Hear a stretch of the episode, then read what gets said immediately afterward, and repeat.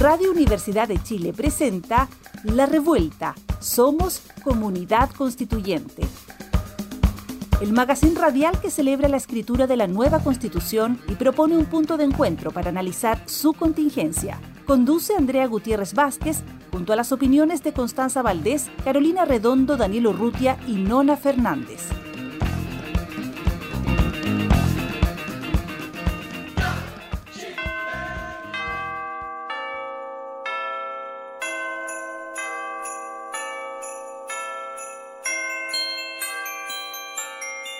Oye, eh, quería cantar con mi burrito sabanero. No, bienvenidos, bienvenidos. ¿Qué? ¿Tú lo has visto eso? Tuki, tuki, tuki, tuki, tuki, tuki, tuki, ya. hoy es Navidad, hoy día, no, hoy día es Nochebuena y estamos aquí solas con la nona Fernández y la Daniela que está atrás de, atrás de cámaras y micrófonos.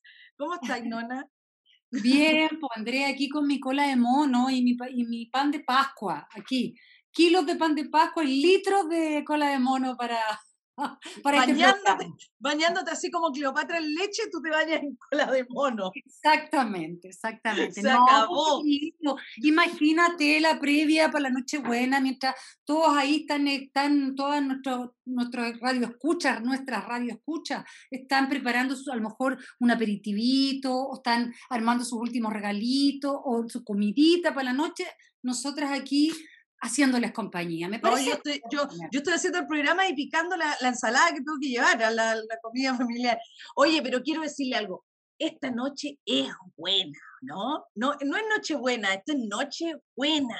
Esta es la semana buena. A mí no se me ha salido la sonrisa en toda la semana. No, yo pensaba, imagínate que la elección hubiera sido otra, lo amar, la, la oscura noche que hubiera sido esta. Sí, totalmente. Oye, y hablando de eso, quiero eh, recomendar eh, Velitas de Ovejero de Nona Fernández, que salió esta semana en The Clinic y que por supuesto nos hace llorar, nos emociona, nos habla de esas lucecitas, nos pone ahí al presidente en la mejor de las imágenes luminosas, pero además una cadena generacional, Nona, que te agradecemos mucho de cómo, de cómo eh, haces historia, construyes memoria eh, a través de esos escritos tan cortitos? ¿Cómo tan poquito y tan bueno, digo yo? ¿Cómo lo hacen? Andrea, pero es que muchas gracias. Me, me, sube el ego cada vez que ustedes leen mis columnas y me echan flores aquí públicamente. Lo agradezco. Hay que recomendar lo que la gente anda buscando que leen. Y la luciérnagas viene muy bien así para las lucecitas del arbolito. Es que sí, yo creo que siguiendo un poco la línea de lo que decías, ha sido una, una, semana luminosa, tremendamente luminosa y lo necesitábamos, ¿no? Sabemos que estas luces pueden ser frágiles igual, sabemos que tenemos que defender estas luces, que tenemos que cuidar estas luces. Son como las lucecitas del árbol de Pascua, ¿ves tú? Que se encienden, que se apagan, que son frágiles, pero que, pero que nos, de alguna manera nos reconfortan, ¿no? Así que hay que cuidarlas. Es verdad dan una, una belleza sutil, eh, pero mira, quiero pensar incluso que esa sensación de fragilidad, pero de belleza y, de construcción colectiva, porque una luz enciende a la otra y así, es mejor que estas voces tan eh, rotundas y seguras y golpeadoras de mesa y eh, me gusta más esta forma me siento que es más transparente, que es más real, que es más eh, el proceso constituyente también, este proceso de reencontrarnos, reescribirnos, eh, tiene mucho más que ver, está más en sintonía, está más calibrado también, eh, pero debo decir que mm, me pasaba, no sé, cuando te pasan esas cosas bien impactantes en la vida, que uno como que las vuelve a pensar y dice, ¿realmente pasó esto? Y uno veía al presidente electo Gabriel Boric apareciendo y ahí viene el presidente electo y yo decía, ¿realmente es el presidente electo? Como, ¿esto realmente está ocurriendo? ¿Fue posible? Como tantas cosas. Nosotros que estuvimos con la primera polola hace dos semanas. Es que tan vertiginoso todo. Fue, yo creo que fueron, ya no sé si fueron tres o cuatro semanas muy vertiginosas las de esta segunda vuelta, pero creo que lo interesante de lo que tú estás diciendo también es que esta construcción que se hace de, este presidente es una construcción bien colectiva también. Yo creo que aquí eh, dejamos de lado las diferencias, unimos las diversidades y esta construcción, que fue una construcción desde el mundo político y desde el mundo social, fue tremenda. Y, creo que aquí eh, hay algo súper interesante observar también, es que pese a la rudeza de la competencia, pese a la suciedad de la competencia, una suciedad que sabemos ya había tenido fruto en otros países del mundo, ¿cierto? Eh, de pronto yo creo que el poder de nuestra revuelta social eh, se amplificó y todo lo que aprendimos en la revuelta social que tuvo que ver con organizarnos y con la pandemia también, organizarnos, eh, autoconvocarnos y salir a la pelea, en este caso de los votos, eh, es, una, es un antecedente que no teníamos. tuvimos miedo porque dijimos esto ha resultado en Estados Unidos, en Brasil, la fake news, las redes, las mentiras desbocadas resultaron, pero aquí, pese a todo eso que se, se echó a, andar, a rodar con una maquinaria de una sociedad impresionante, hubo un antecedente que no estaba en los otros procesos que habíamos observado y que era la revuelta social y nuestra organización. Sí, la coordinación, la, la, coordinación y la organización dentro del caos. Oye, antes que la Dani, porque la Dani sufre, ¿ah? yo les quiero decir que nosotros tenemos una productora que queremos mucho, una persona muy organizada, que trabaja toda la semana por este programa, que sufre mucho cuando yo desordeno el programa, que vendría siendo siempre. Así que quiero decir que la semana pasada tuvimos un eh, ganador del libro que se llama No aceptes caramelos de extraños. Hoy esta semana tuve la posibilidad de compartir con Andrea Jeftanovich, siempre un agrado. Este es un conjunto de cuentos de Andrea de la editorial Diego Portales. Y la frase de la semana pasada, Nona, ¿tú recuerdas cuál es? Dice así, mira.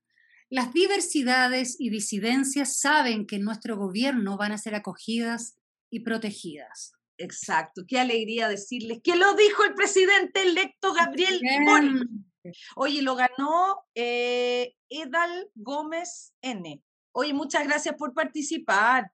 Oye, y ahora sí, seguimos, retomamos este tema de esta semana, porque poquito tiempo, pero harta señal política, y a donde más nos gusta y nos interesa a nosotros, a la convención constitucional.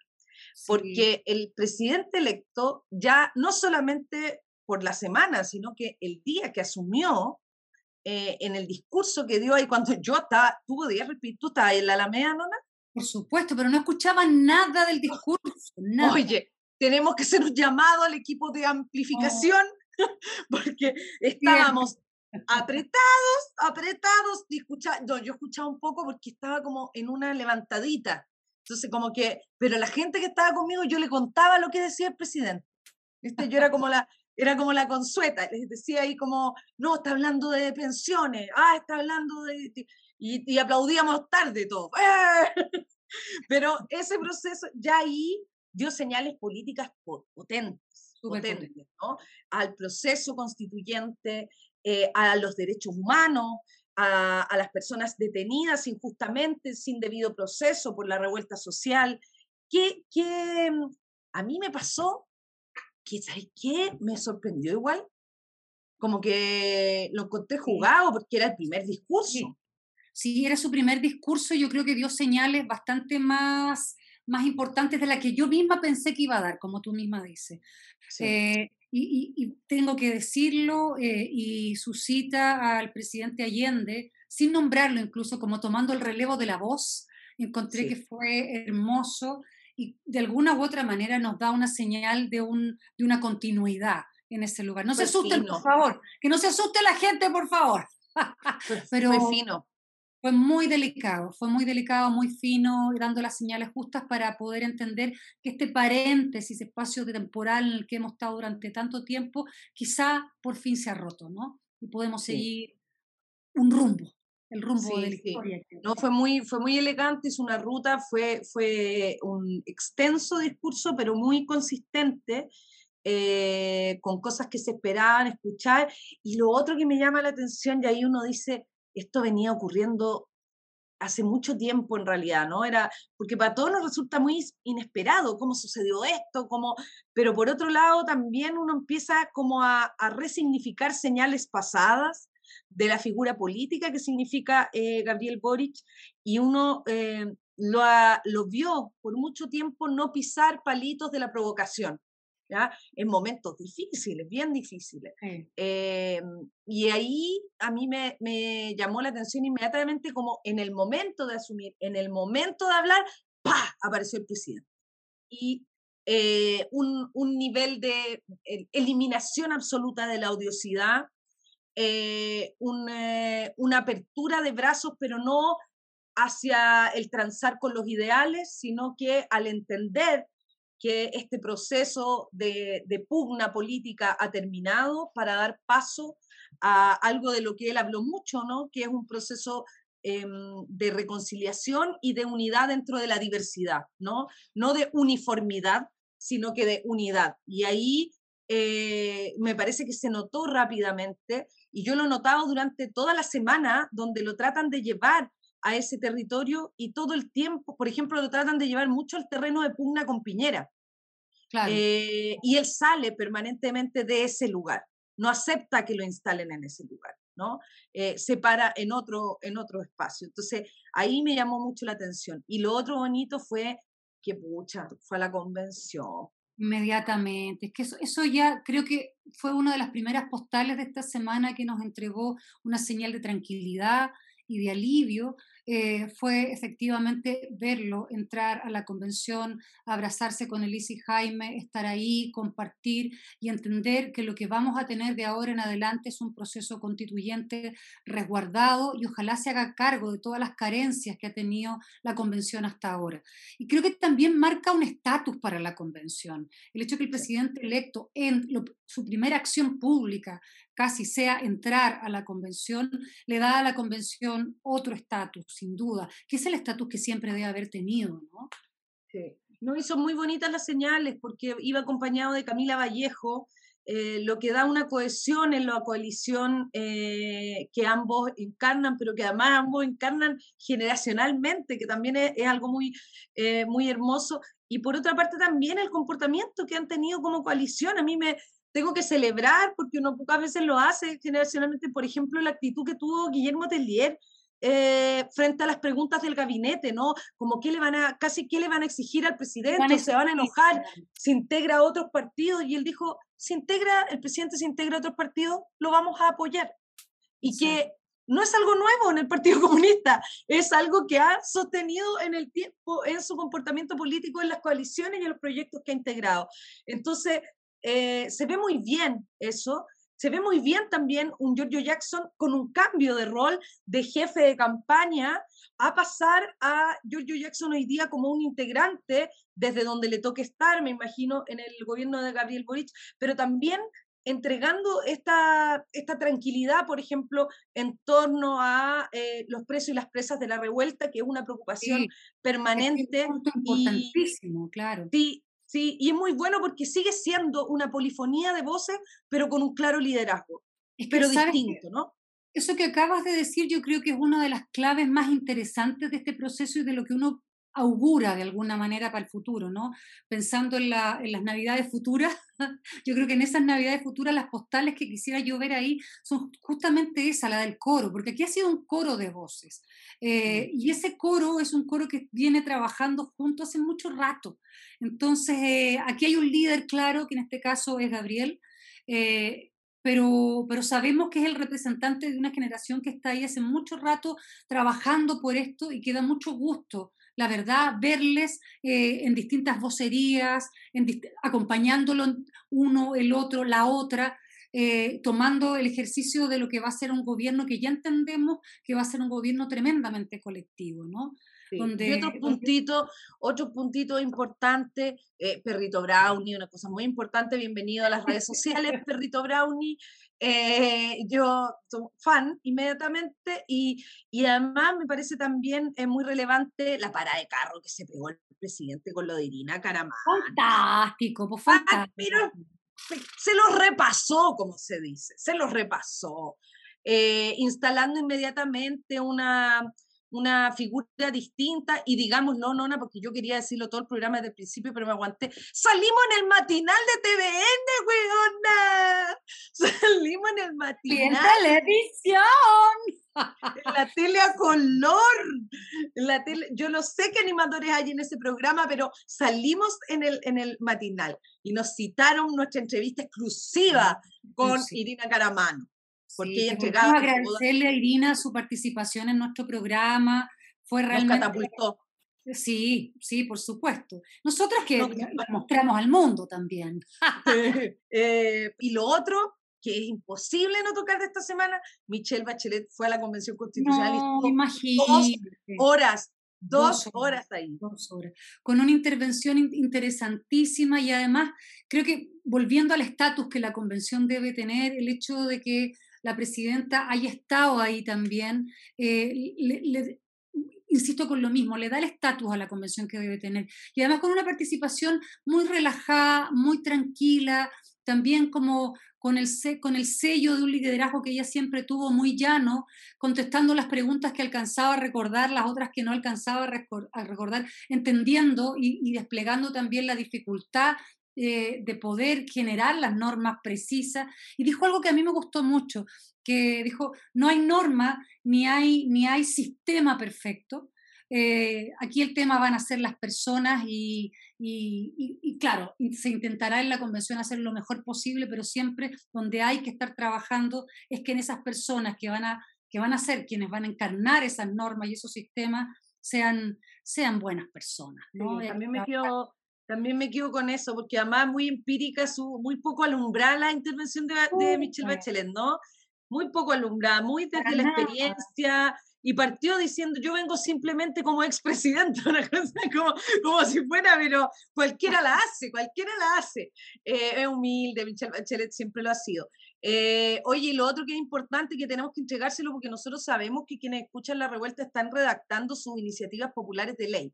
Entonces, como esto es muy importante y peleamos mucho para que existiera la iniciativa popular de ley, quiero decirles que se, se alargó el plazo. Era hasta el 6 de enero la recepción de las iniciativas populares y van a llegar hasta el 20 de enero, si no me equivoco, Dani, ¿no? Hasta el 20 de enero van a ser eh, la recepción de la iniciativa popular de ley. Ojo que hay varias que están circulando. Yo, de hecho, adherí a algunas eh, que son muy importantes en ese sentido, así que para que le pongan atención y para que quienes están todavía redactando ahí, que el punto de la coma, que como dice la nona, voy a arreglarle el estilo, le voy a pegar una, le voy a pegar una regla, eh, se, tienen unos días más. Pueden, pueden curarse para el año nuevo, por ejemplo, ¿ya? Ahí tienen permiso, tienen permiso. Eh, así que no, ha sido súper, eh, una semana bonita. Lo, merecíamos. Lo merecíamos. tuvimos la guatita apretada muchos días, oye. que sabes que yo encuentro que vivimos como canción de Navidad, digo, eh, como el cuento, ¿no? Digo, como la novela de Charles Dickens. En menos de una semana vivimos como la angustia de las navidades pasadas, presentes y futuras, que las navidades futuras podrían haber sido tremendamente oscuras y siniestras eh, si no nos movíamos, si no hacíamos un cambio, ¿no? Oye, y nos movilizamos rápidamente que somos mayores, ¿verdad? Las navidades pasadas eran bien terribles, bueno. Sí, pues eran bien terribles. Pues. Dictadura, sí. Oye, ya la Dani nos está gritando. ¿eh? No nos deja hacer esta, metáfora literaria tremenda. Metáfora. Qué bonito, es qué bonito lo que dijiste. Oye, pero mira, vamos a ir justamente el anuario lo hizo navideño, la Dani, acabo de cachar. Eh, Natividad Yanquileo Pilquimán es nuestra constituyente de hoy. Me encanta que ahora todo el mundo le dice Asamblea Constituyente. Eh, tiene 37 años, es una mujer mapuche, abogada, campesina, férrea defensora de los derechos humanos. ¿Cuál es su apodo? Nati, Tati, la chica, la dialogante, según el Mercurio el regalo útil o al Mapu Libre, el de todo Chile. Mira, su frase célebre, si no es ahora, no será nunca. Ay, esta es muy buena. Si no resulta en plan B, siempre está el plan A. Excelente. Oye, y el nombre de la mascota también es navideño. Se llama Rodolfo. El perro se llama Rodolfo igual que el rey. Su nariz colorada debe tener. Su signo zodiacal, cáncer. Muy bien. Lo que nunca se vio el amante. Muy bien. Amor platónico y que asinches. Oh, de todo Chile. Sueño frustrado, ser actriz. Oye, esta, hay varios constituyentes que querían ser actores y actrices. Varios, Muy bien. Oye, ha sido eh, maravilloso este anuario conocerla. Eh, ya, oye, navidades pasadas, presentes, futuras, sobre todo futuras, nos interesan a nosotros en este programa. Vamos a esta pausa comercial porque volvemos con una gran, gran invitada para seguir analizando esta semana post-triunfo. Ya volvemos. Sigue en la revuelta. Somos comunidad constituyente. Radio Universidad de Chile 102.5 FM.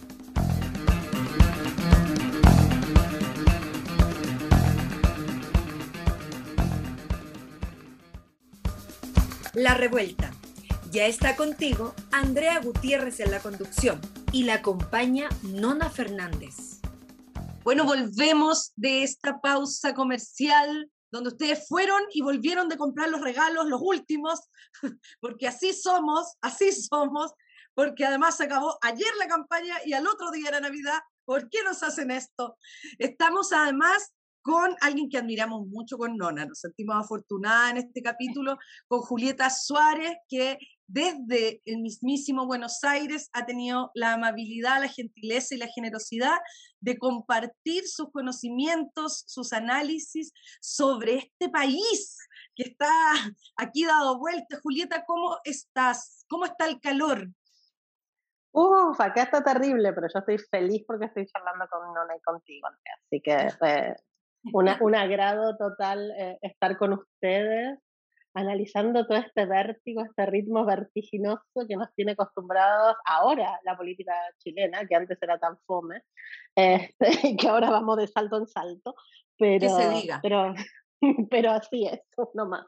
Sí, oye, para las que nos escuchan y no la conocen, aunque yo me imagino que muchos ya la conocen porque, como ella misma dice, la política ha dado mucho y además la conformación de la red de politólogas nos ha dado mucho, entre otras cosas, la paridad que hoy día tiene la Convención Constitucional. Así que desde esa arena de politóloga vamos a hacerte algunas preguntas. Noni, te entrego la palabra para que tú hagas ahí tus preguntas y tus descargos también. Mira, yo creo que lo primero sería desde una, desde una, bueno, primero que nada, Julieta, gracias por estar aquí con nosotros compartiendo además esta previa navideña, ¿no? Esta previa a la Nochebuena, con cola de mono, por supuesto. Estamos aquí. Y quizá partir eh, pidiéndote quizá un análisis más bien general de todo este proceso desde tu punto de vista, ¿no? Eh, ¿cómo, cómo, ¿Cómo fue, lo conversábamos un poquito en la previa antes de entrar, cómo fue que llegamos a esto, ¿no? ¿Cómo ha sido estos dos años de trabajo eh, en la política? ¿Cómo, ¿Cómo se ha ido trenzando todo para que en este momento estemos en este escenario que tenemos? Una observación general para ir partiendo por ahí. Buenísimo, sabes que, bueno, todavía estamos como en el medio del bosque, ¿no? Para, para empezar con, con, metáforas de árboles. Este, y, y, a veces es difícil, ¿no? Despegarse y poder ver el, bosque completo. Estamos viendo a veces el árbol que tenemos enfrente nada más. Por eso esta, esta pregunta me parece genial, porque yo creo que lo que estamos viendo es el desenlace de un periodo que yo lo, eh, lo dataría hasta antes del estallido, ¿no? Que es como la sociedad chilena se había ido politizando de alguna forma, aunque suene paradójico, por fuera de la política, ¿no? Entonces veíamos cada vez una sociedad de, más, de mayores movimientos sociales, ¿no? Más, más manifestaciones, protestas, una sociedad que se toma la calle y que paralelamente deja de participar y deja de votar. Entonces veíamos ese abstencionismo y un movimentismo de alguna forma, ¿no? Con estudiantes, con eh, ambientalistas, regionalistas y obviamente feministas, que todo eso desemboca de alguna forma en el estallido, que son estas protestas inorgánicas, criminalizadas, porque había, hay una cultura de mucha criminalización de la protesta en Chile, ¿no? Y que luego, sin embargo, se trata de canalizar institucionalmente a través del plebiscito, a través de la posibilidad de una nueva constitución, y de esta nueva constitución escrita por una convención paritaria con representantes de, pueblos indígenas por primera vez en, la historia de Chile. Y después vienen todas estas otras elecciones, que es que de vuelta tratan, ¿no? Como de volver a encauzar institucionalmente una sociedad que se había repolitizado, ¿no? Pero creo que con la primera vuelta hubo mucho apuro en analizar eso eh, con poca perspectiva, ¿no? Como analizarlo demasiado de cerca, sin verlo más en, general. Y salió mucho esta interpretación de, bueno, igual la sociedad chilena se cansó del desorden, ¿no? Entonces quería este, este cast saliendo primero, ¿no? A pesar de la poca gente que votó, de eh, la, poca cantidad de votos, la, baja proporción de votos por la fragmentación que hubo, a pesar de la corta distancia que tuvo con, con Gabriel Boric, que, que, salió segundo, hubo como un apuro de decir, bueno, igual la sociedad se cansó, ¿no? Y no quiere más, y ahora lo que quiere es paños fríos, orden, seguridad, volver un poco al pasado. Y yo creo que, bueno, que la segunda vuelta lo que nos muestra es que, que no, cuando la gente participa mucho más en masa, volvemos a ver que se levantan las banderas del estallido, ¿no? Las demandas sociales, y no es ya tanto un problema de orden y seguridad, no es tanto lo que pasa en mi patio, ¿no? Sino es más bien, bueno, anhelos más generales y más transversales de, una sociedad mejor. Y creo que también lo, lo que mostró el, el, último domingo es cómo mucha gente no participa, pero no solo porque, porque se resta de la política, sino también porque el sistema está hecho para que la gente no participe, ¿no?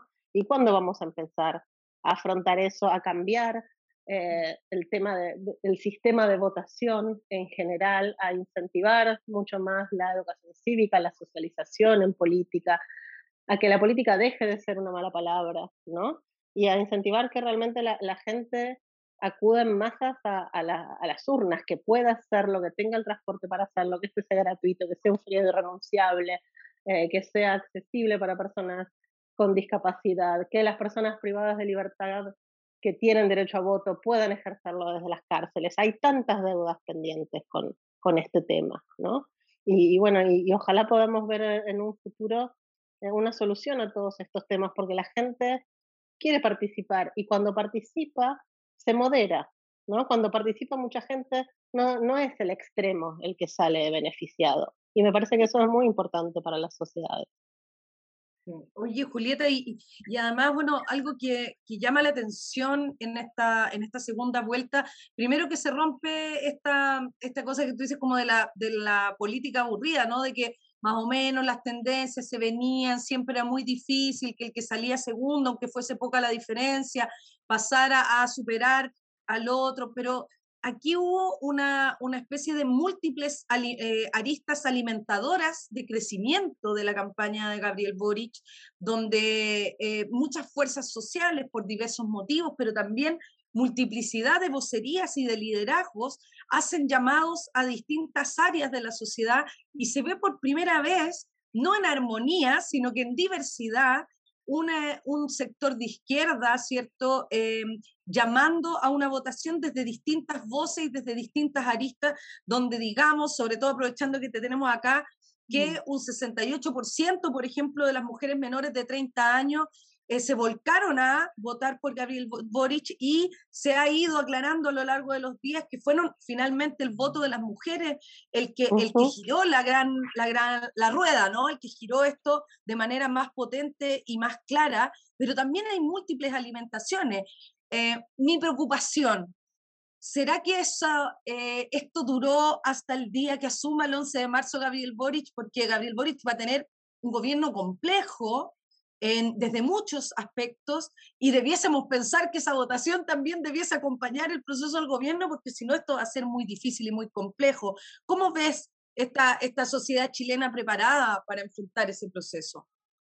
Uy, ahí hay muchos temas súper interesantes, Andrea. Mira, uno es esto del voto de las mujeres, el 68% es una barbaridad, ni siquiera fue tanto, ¿no? En mujeres jóvenes los que apoyaron a, Biden contra, contra Trump en Estados Unidos, que también el voto de las mujeres le había dado eh, la victoria. Entonces, eso primero nos muestra algo que es una tendencia que vemos en, o que tenemos estudiada en las democracias anglosajonas y que es que las mujeres moderan, las mujeres no votan candidatos extremistas. Y me parece que eso es súper interesante, tanto como votantes, pero también como políticas. Y acá lo marco porque el bloque de apruebo dignidad tiene una mayoría importante de mujeres en el Congreso. Creo que de 37 que son, 25 son mujeres. Entonces vamos a ver también cómo funciona esto eh, al interior del Congreso y no solo con votantes. Entonces el factor de género es decisivo. Después lo que estamos viendo en política contemporánea es que los periodos de luna de miel, no sé si se acuerdan cuando ganaba un gobierno nuevo, ¿no? cuando se vio un nuevo gobierno, había como un periodo de enamoramiento que en ciencia política se lo llama la luna de miel, que es donde tenés desde los altos rankings de, ratings de aprobación, etcétera. Bueno, cada vez más se han acortado ¿no? esos periodos.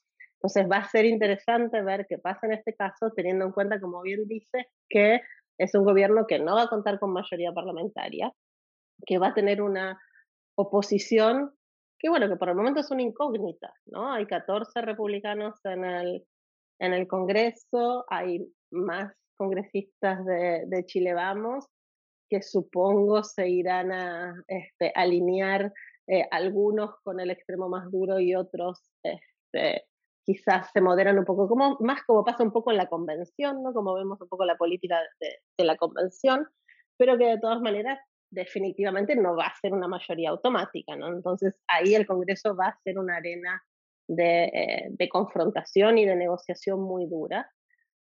Pero yo sí, ¿no? Es como que eso es algo que, que, vemos venir. Pero lo bueno, creo yo, a pesar de esto, es que va a ser un gobierno en buena sintonía con la convención, ¿no? Y yo creo que aunque hubiera tenido una mayoría aplastante, había un montón de, en el Congreso digo, porque de hecho tuvo en la segunda vuelta una mayoría aplastante, eh, hay un montón de reformas que son necesarias y que bajo esta constitución igual hubieran sido o muy difíciles de conseguir o directamente inconstitucionales y llevadas al, Tribunal Constitucional. Entonces, a pesar de todo esto, Chile necesita esta nueva constitución que es la que va a dar las nuevas reglas del juego para que estas reformas puedan, eh, puedan encontrar su cauce.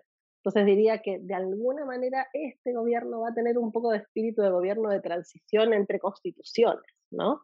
Y ojalá pueda hacer todo lo posible para que salga eh, pronto la nueva constitución con todas las garantías necesarias, con el presupuesto que necesita y merece la convención, ¿no? Y después con una campaña de plebiscito ratificatorio en el cual, bueno, que, hubiera sido peor que tener un presidente casi encabezando la campaña del rechazo a la nueva constitución. ¿no? Entonces, e, en ese contexto a mí me genera calma, digamos, si bien creo que es muy improbable que pueda hacer grandes reformas, es un gobierno que lo que tiene que hacer es mantener aceitado el camino a la nueva constitución y, yo en eso tengo mucha confianza que, que, va a ser así. Sí, mm. Sin duda. De hecho, como lo comentábamos antes, las imágenes ya de esta semana fueron tremendamente tranquilizadoras para, para quienes entendemos este proceso como algo histórico y de absoluta relevancia para el futuro de Chile. Ya ver al presidente en la convención, abrazado a, a la mesa directiva, a Elisa, a Jaime. O sea, qué tranquilidad. Y, de alguna u otra manera la convención comienza a tener el estatus que siempre debió haber tenido, ¿no? La visita a Bachelet también tiene algo de eso. Y en ese sentido, entrando un poco a la convención, Julieta, ¿cómo ves tú, qué, qué, pronosticas, qué, qué, qué, augurios lanzas para el cambio de mesa? ¿Cómo lo ves? Bueno, yo creo que se, que se van a mantener ¿no? La, los espíritus de las coaliciones actuales y me parece que, que, eso es muy bueno, ¿no? Me gustaría que continuara como, como presidenta una mujer indígena, me parece que eso fue una señal súper importante, ¿no? Y que, y, bueno, que trascendió mundialmente. Hoy tenemos a, a Elisa Loncón eh, por mérito propio, pero por ser presidenta, ¿no? De la convención en toda lista internacional que haya de mujeres más influyentes del año 2021. Y me parece que, que, que esa imagen es, es, muy fuerte y bueno, y, es la imagen del nuevo Chile, ¿no? No estoy muy al tanto de cuáles son los nombres que están en danza, conozco algunos, no quiero decir para no quemar o por si cambio algo. No, yo te, lo, yo te, los doy, yo te los doy. dale, dale. Cristina Dorador. los mismos. Sí. Patricia Politzer, son como las más públicas, porque yo he escuchado en la trastienda, por ejemplo, eh, Bárbara Sepúlveda, he escuchado, que, que desde, desde la arena feminista les gustaría mucho que estuviera ahí eh, en la mesa. Eh, hombres, yo no he escuchado ninguno, fíjate. No, yo tampoco, tampoco. Yo lo he escuchado a esas mujeres que además lo han manifestado eh, públicamente y que además eh, representan sectores, ¿cierto?, como eh, los movimientos sociales, en el caso de, Cristina Dorador, y independientes no neutrales, en el caso de Patricia Politzer, y de Pro Dignidad, que ha tenido además un comportamiento, y quiero aprovechar de preguntarte esta cuestión, Julieta, ¿cómo, o sea, cómo ha sucedido el, el, desarrollo de Pro Dignidad adentro de la convención? Porque no ha sido una coalición muy aglutinada, sino que han tenido hartas diferencias ahí, en, las posiciones, sobre todo en el proceso de reglamento, qué sé yo. Ahora está más plácida la cosa porque se robó el protagonismo también las elecciones presidenciales, pero ahí también viene una alianza que uno no sabe si podría ser dentro de la mesa directiva, porque quizá el Frente Amplio apoya otra, otra candidatura. Ahí ha tenido un comportamiento muy distinto al del Congreso, por ejemplo, que a ti te tocó conocer ahí en primera persona para el tema de la paridad. Te, te metí esa cuña de pregunta, aprovechando. No, y, me encanta esa, esa pregunta eh, porque es una pregunta incómoda, ¿no? De, de alguna forma también políticamente. Eh, si recordamos, yo creo que la, la, primera división, por llamarlo de alguna forma, fue precisamente con el voto para, para la primera mesa, ¿no? Entonces ya arrancó este, esa, esa coalición con estos problemas. Ahora, si yo lo pienso más en, históricamente o en teorías de las coaliciones, no se me ocurre casi ningún ejemplo de una coalición que recién formada, es decir, sin todavía tener mecanismos aceitados, normas, prácticas de funcionamiento, de cómo solucionamos nuestros conflictos internos, que obviamente va a haber desacuerdos, etcétera, tuvo que hacerlo todo a la luz, ¿no? Porque estaba bajo el candelero con el tema de la convención, con la primaria, en las primarias siempre hay fuego amigo, ¿no? Por eso se gana una primaria, de alguna manera tenés que diferenciarte del otro partido. Entonces era una coalición que en el momento que estaba peleando una primaria estaba en la convención, ¿no? Y que, y que todavía no había cuajado, ¿no? Es una, una imagen por ahí un poco gastronómica, pero es como que todavía faltaba batir un poco más esa, esa coalición y estaba todo a la vista, ¿no? De, de, de analistas, de prensa, etcétera. Yo creo que lo que muestra la convención es que se han ido limando asperezas, en particular dentro de las mujeres, ¿no? de las feministas, del PC y, del frente y del Frente Amplio. Yo creo que hoy las veo en una misma página, ¿no? Están eh, tirando para el mismo lado y este, con, criterios mucho más aunados de lo que estuvieron al principio en la convención. Y, y de vuelta, la verdad que no debería llamarnos la atención porque es una coalición nueva piensen ¿no? la historia en Chile de eh, lo que fue la concertación, nueva mayoría, etcétera. Estamos hablando de décadas ¿no? de trabajar juntos, lo mismo por el lado de la derecha. En este sentido, bueno, estamos frente a una nueva coalición que encima ahora es gobierno, ¿no? Para ponerle todavía, si quieren, este, más morbo a, al asunto. Es decir, vamos a seguir viendo seguramente algunas este, diferencias que ojalá puedan empezar a, a, trabajar y a planchar más este, en privado. Pero bueno, cada vez es más difícil hacer algo en privado, ¿no? Porque también este, las redes sociales, los políticos, las políticas, las convencionales, los convencionales, enseguida, ¿no? Como que se ventila todo, las frustraciones, etcétera. Y bueno, yo creo que es, común que una nueva coalición todavía no tenga esos mecanismos tan, tan aceitados. Mi impresión es que para esta vuelta la vamos a ver más unida. ¿Por qué? Porque recordemos que cuando eh, son las elecciones de abril, la derecha queda fuertemente debilitada. ¿no? Entonces, cuando vos no tenés enfrente un adversario a quien temer, eh, y acá voy a citar a Borges, que siempre digo lo mismo, pero me parece que es súper este, claro, no nos une el amor, sino el espanto, ¿no? Si no hay un espanto enfrente que nos obligue también este, a unirnos, es más fácil que salgan nuestras diferencias. Creo que ahora, con una derecha cuyo candidato encima de la extrema derecha hizo igual una muy buena votación, ¿no? Hay muchos más incentivos para que Apruebo Dignidad se dé cuenta, ¿no? Que tienen que trabajar juntos, que no es el momento este, para, para que surjan las peleas ni para que se amplifiquen los desacuerdos que van a haber como hay en cualquier coalición o en cualquier partido político, ¿no? ni siquiera eh, hablando eh, de coalición en sí, pero la presencia ¿no?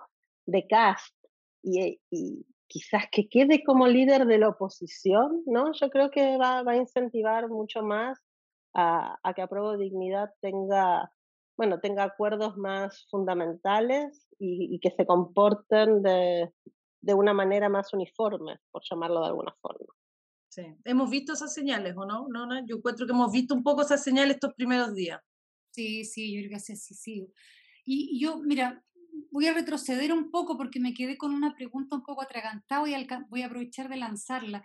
Pero estábamos hablando hace un rato sobre la presencia de las mujeres en esta segunda vuelta, ¿no? Lo importante que fueron, eh, lo importante que fue su voto y lo importante que fueron como, como entes de campaña, ¿no? La presencia de Isquia, la presencia de, de la Carol, de la Carola, eh, de, eh, de, la, perdón, de la, de la Camila de la Camila también. De la Carola Redondo también. la Carola que se te escapó. la aparición de Irina también como un personaje importante y clave dentro de, dentro de la campaña. Me gustaría preguntarte cómo ves tú en el futuro gobierno la presencia de las mujeres, ¿no? que, han sido que fueron tan poderosas en esta segunda vuelta y que yo creo que de alguna manera el voto femenino también implica una, una pedida de eso, ¿no? una respuesta a esa, a esa, a esa, figuras, ¿no? O a la importancia de darle, de darle presencia a las mujeres en el, en el futuro gobierno. Mira, yo estoy convencida que eh, el futuro es, es, este, es, de las mujeres, es de las disidencias, ¿no? Y, y más que cómo lo veo, yo no esperaría nada menos que, que un gabinete paritario, ¿no? Y, como paritario digo al menos la mitad de mujeres. Es decir, si hay más mujeres que hombres, no voy a decir que no es paritario. Pero yo creo que ahí hay, un, hay una demanda muy clara, creo que hay un mandato fuerte en este apoyo que fue gigante de las mujeres más jóvenes, pero que se dio en las mujeres de casi toda edad, excepto de la edad de las, eh, de las edades más altas. Y creo que eso es, es este, un, es un reclamo de, de presencia también, ¿no? Es un reclamo de, de, nuestros intereses, ¿no? De tener en cuenta los derechos y los intereses de las mujeres y de las disidencias eh, sexogenéricas, pero particularmente creo yo que es un mandato, es como una obligación para el gobierno que se tiene que hacer cargo de ese apoyo y que ese apoyo se tiene que ver reflejado en mujeres poderosas en puestos decisivos, ¿sí? no mujeres de rellenos en, puestos, no, no galletas en, puestos de, de, baja importancia política. Exacto. Eh, y creo que la campaña mostró, bueno, en particular la, la de la segunda vuelta, ¿no? Que, que, no se gana sola una elección presidencial, no la, gana, no la ganó solo el candidato, no la ganó solo Gabriel. Y, y me parece que por las eh, señales que le está mandando, especialmente cuando eh, hace poco no mandó un tweet este, sobre Irina diciendo su nombre completo, diciendo, la, así la tienen que llamar, no es la polola del, del presidente electo. Eh, me parece que él lo tiene muy claro, ¿no? Y, me y, y apruebo dignidad lo tiene muy claro. Sí, ahí hay...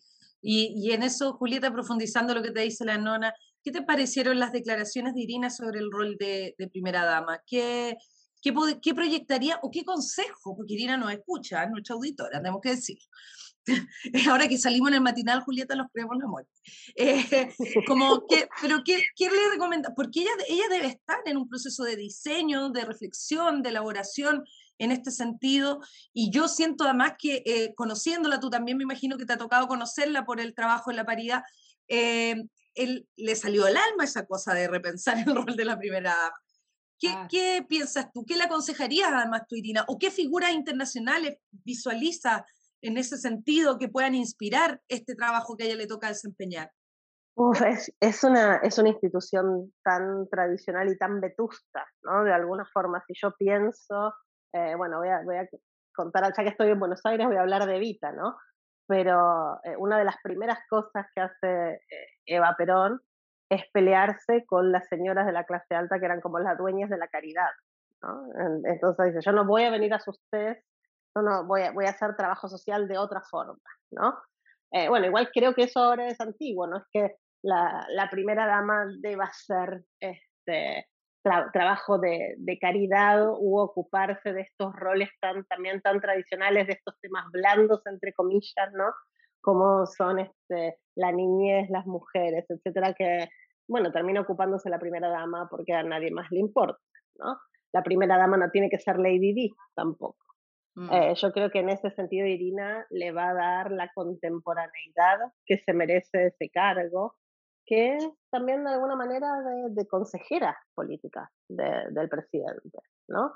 Eh, es, extraño porque, claro, no es un cargo electo, ¿no? Entonces tiene una legitimidad diferente, pero tampoco tiene por qué ser un cargo de adorno, ¿no? Me parece que es un cargo donde ella puede seguir haciendo política, porque no es que empiece a hacer política con esto, sino que seguiría este, haciendo política y probablemente sea una de las consejeras más importantes y de las más escuchadas de, la nueva presidencia.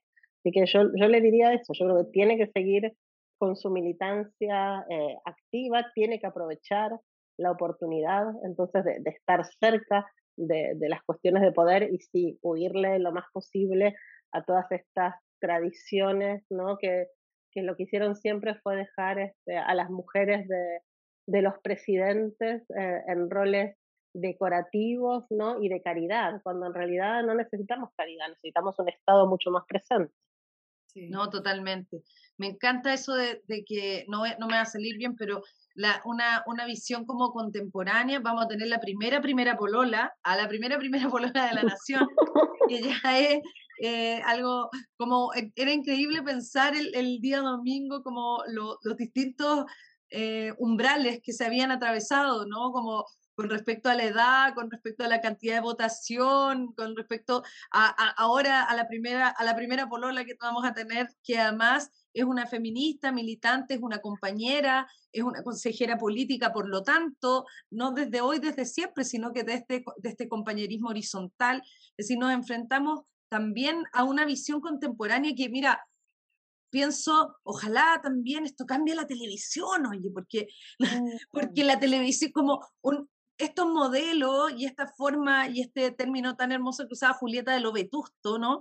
Eh, está súper arraigado en los medios de comunicación que tironean para imponer estas viejas estructuras y estas imágenes tan eh, anquilosadas como en, lo, conservador finalmente. Y acá al presidente le toca, porque así es también su naturaleza, romper esa serie de moldes desde, eh, partiendo, digamos, desde el lugar que eh, un dirigente estudiantil llega a la moneda como el presidente de la República, que ya es el primer el primer gran, el primer golpe ¿no? de, de, de, cambio de paradigma. Oye, Julieta, queremos darte las gracias por haber compartido desde Buenos Aires, mandarte a más un cariñoso saludo, que tengas una linda y cariñosa Navidad con tus seres queridos, abrazándose, queriéndose mucho, teniendo esperanza también en este futuro. Eh, y queremos aprovechar también esta instancia, darte las gracias por el trabajo que has hecho eh, para, que, eh, para quienes somos militantes del feminismo, el trabajo y el respaldo y el apoyo permanente que ustedes han hecho desde la red de politóloga es invaluable para el lugar que hoy día ocupamos las mujeres desde la política, desde el mundo del activismo, desde, de donde sea que nos toque estar. Así que muchísimas gracias por acompañarnos hoy. Voy a dejar que termine Nenona, que es tu fan. Ay. No, reiterar las gracias, Julieta, eh, por tu compañía hoy día y quiero reforzar lo que dijo la Andrea porque es muy cierto. Probablemente sin el trabajo que ustedes hicieron de manera tan tan vigorosa para conseguir la paridad, no estaríamos teniendo estas conversaciones hoy día. Entonces aquí hay un legado importantísimo, una herencia que tiene que ver con el trabajo que ustedes hicieron, que quiero aprovechar aquí de manera pública de agradecer. Ay, chicas, muchísimas gracias. Nosotras felices. Seguimos cateteando en la convención, así que este, esperemos que quede algo también en, la Constitución que nos asegure eh, bueno, una constitución que obligue al Estado a tener integración paritaria, pero también que lo obligue a actuar ¿no? hacia la igualdad sustantiva de género. Y yo creo que, que con eso podemos tener realmente una, una constitución que, bueno, que, que contribuya a erosionar las asimetrías de género en las relaciones de poder entre hombres y no hombres, ¿no? Como somos, ¿no? El, resto de las personas, este, que, bueno, que, que genera una nueva sociedad. Así que ese es, mi deseo para el año nuevo. Muchísimas felicidades para ustedes, espero verlas presencial pronto. Aprovecho para desmentir que no me fui del país porque este, perdió el candidato del orden y, y volveré muy pronto a Santiago. Que quede claro, que quede claro. Muchas gracias, Julieta Suárez de la Red de Politólogas. Y seguimos con la revuelta. Oye, y antes de entrar a la sección que viene, la nona quiere decir algo muy importante. Ayer falleció John Didion, una escritora maravillosa, la autora del Año del Pensamiento Mágico, y además de despedirla como, como se debe, como la gran autora que, que es, que sigue siendo, quiero decir que el presidente de esta república lanzó un tuit al respecto, lo que me emociona, pero hasta, hasta los tuétanos. Que el presidente de la República sepa quién es John Didion es algo que me hace llorar, te juro que me hace llorar. Y, creo que también eso tiene que ver con los cambios que se vienen y con el cambio de paradigma que este presidente electo eh, es, ¿cierto? Encarna. Solamente Oye, sí, eso, y ahora vamos a nuestra sección que se llama el silabario constituyente. Palabra del día, artículo transitorio. Esa es el silabario de la semana. Oye, eh, el, silabario, el silabario de esta semana vendría trayendo eh, lo que significa un artículo transitorio. ¿Tú nos puedes decir, Nona, qué es? Artículo transitorio. Disposición destinada a regir situaciones temporales que existen con anterioridad a la fecha de vigencia de una ley o reglamento o que son creadas por virtud del mismo.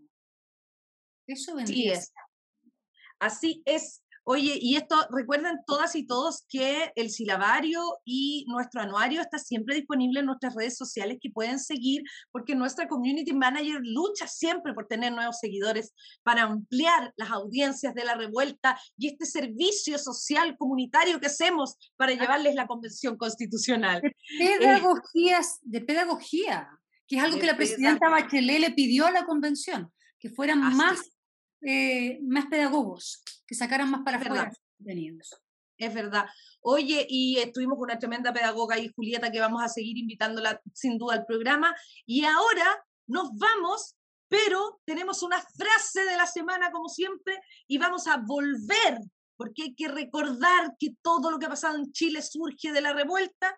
Vamos a volver a regalar la revuelta de Sonia Montesinos de la editorial Usach. Eh, la frase de esta semana ¿Cómo dice Noni? Los partidos tienen que estar cerca del gobierno que han apoyado, pero no pueden intentar gobernar al presidente de la República. Jan.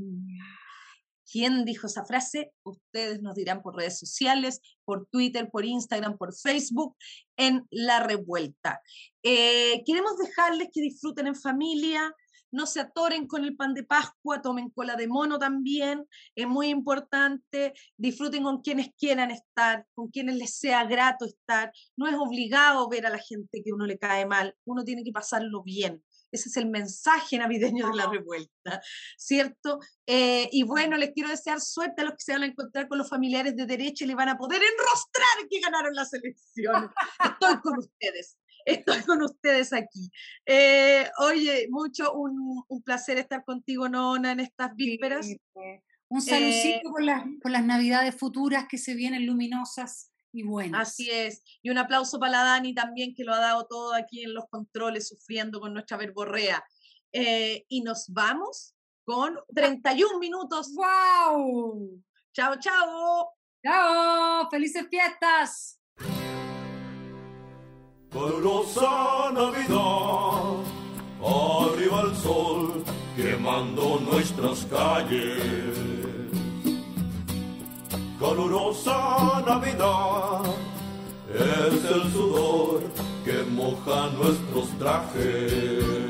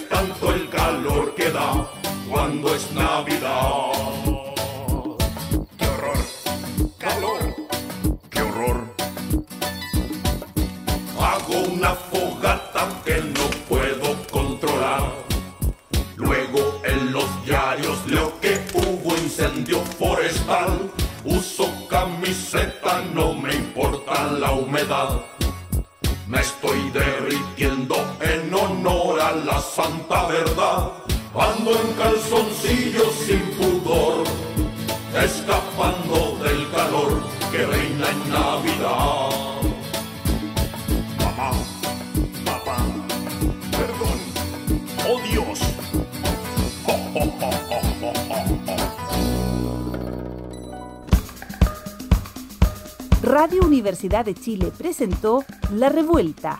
Somos Comunidad Constituyente. El magazine radial que celebra la escritura de la nueva constitución y propone un punto de encuentro para analizar su contingencia.